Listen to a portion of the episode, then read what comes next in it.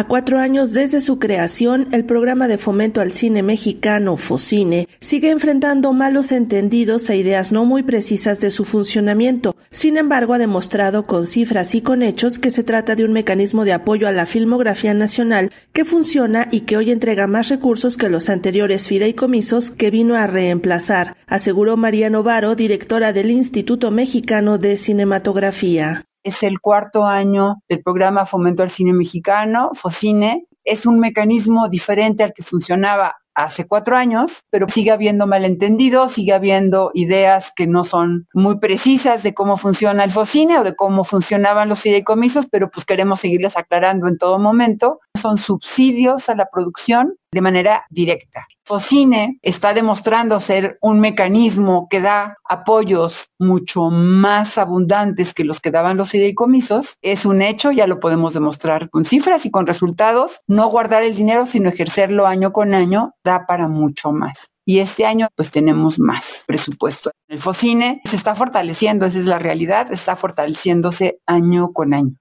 al ofrecer una sesión informativa virtual sobre las nueve convocatorias que el FOCINE ha abierto este año para apoyar a diversos rubros de la factura fílmica. La funcionaria no solo habló del aumento presupuestal con el que la dependencia a su cargo contará este 2024, sino también con una suma más alta de recursos para el FOCINE, además de su apuntalamiento a nivel legal y jurídico. Es un programa diseñado para funcionar de manera incluyente, plural y descentralizada. Lo estamos logrando. Este año el presupuesto aumentó considerablemente porque Focina ha estado dando buenos resultados y tenemos un presupuesto aumentado, por ejemplo, para apoyar la postproducción. Estamos aumentando la bolsa de apoyo a postproducción para que las películas no se queden en el camino. Focine también ya está en la iniciativa de ley de cine para que quede resguardado en ley, ya está enunciado puntualmente en la iniciativa de la nueva ley de cine y audiovisual, que está ahorita en el Poder Ejecutivo, en presidencia, y en fin, vamos avanzando, mejorando Focine para que año con año pues esté más útil para todas las personas.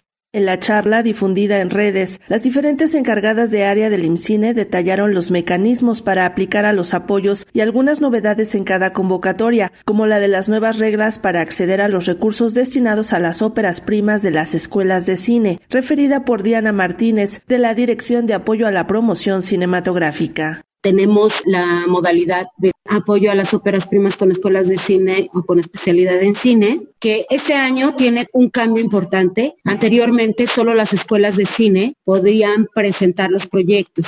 Derivado de charlas y reuniones, pensamos en que se pudiera inscribir el proyecto también a través del egresado o del alumno, pero siempre y cuando esté acompañado, obviamente, y respaldado por la escuela de cine. La intención era obviamente impulsar las óperas primas de las escuelas, que las escuelas pudieran debutar a sus egresados o a sus alumnos con relación a su proyecto. Entonces hubo cambios importantes aquí. Para Radio Educación, Sandra Karina Hernández.